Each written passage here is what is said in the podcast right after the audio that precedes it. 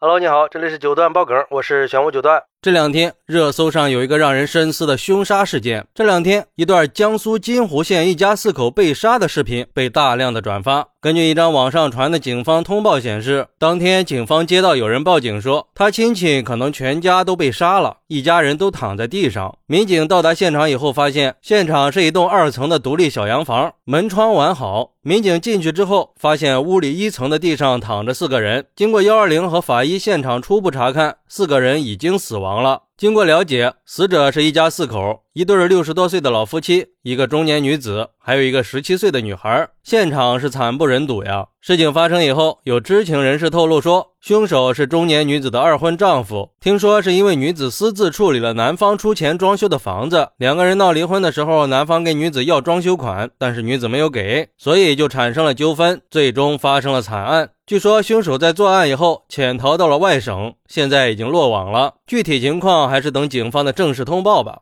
哎，这俗话说冤有头债有主啊，就算是有了怨恨，也不至于对孩子下手吧？这算是什么事儿啊？不过对于这个事儿，网友们的看法可是另一个维度的。有网友说：“我只想说，这种事情谁都别想去白占便宜。现在谁挣钱都不容易，说了就要做，做不到就不要去哄哄骗骗的。”兔子急了还咬人呢，人在做天在看，人呢做事儿都要有良心，不要动不动就想着去捞别人的便宜，利用完别人就想把别人给扔了。俗话说天道好轮回，苍天饶过谁？也给那些光想着骗男人钱财的女人敲响了警钟，别光想着骗别人的，碰见了狠人，全家送命啊！现在这种不想活的人多的是。还有网友说，我们这儿以前也发生过一起类似的事儿，还是大年三十，有人持刀把一家四口砍成了两死两伤，父亲和小女儿死了，母亲和大女儿重伤，凶手是大女儿的男朋友。据说这个人是个老实巴交的男生，一直在外地打工，曾经出钱给女方家盖了房子，那谁的钱他都不是大风刮来的呀。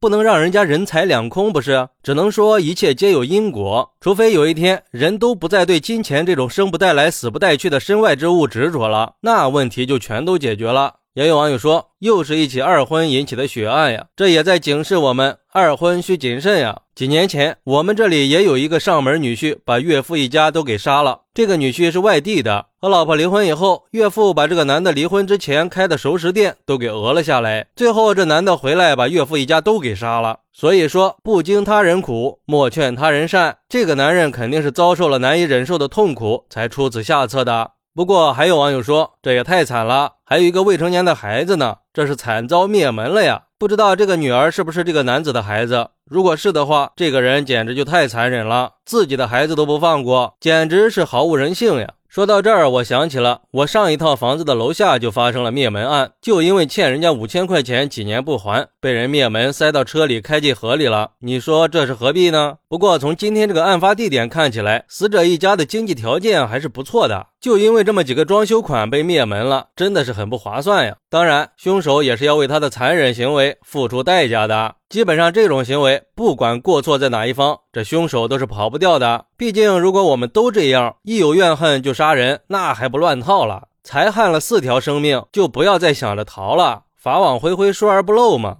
而这个女子作为二婚妻子，在房产处理的问题上确实是存在问题的。我也见过很多二婚的，大多数都是藏了一点心眼的。或许是在第一段婚姻的时候，在钱财上受到了伤害吧。但是在这里还是要提醒一下，既然两个人已经走到了一起，就要学会互相尊重，凡事好商量嘛。就算是分手了，也应该分得干干净净，不要留下没有必要的麻烦。这就是为什么有类似的事情，我一直都在强调，一定要理性对待，千万不能冲。动，冲动真的是魔鬼呀！好，那你是怎么看待这个事儿的呢？快来评论区分享一下吧，我在评论区等你，拜拜。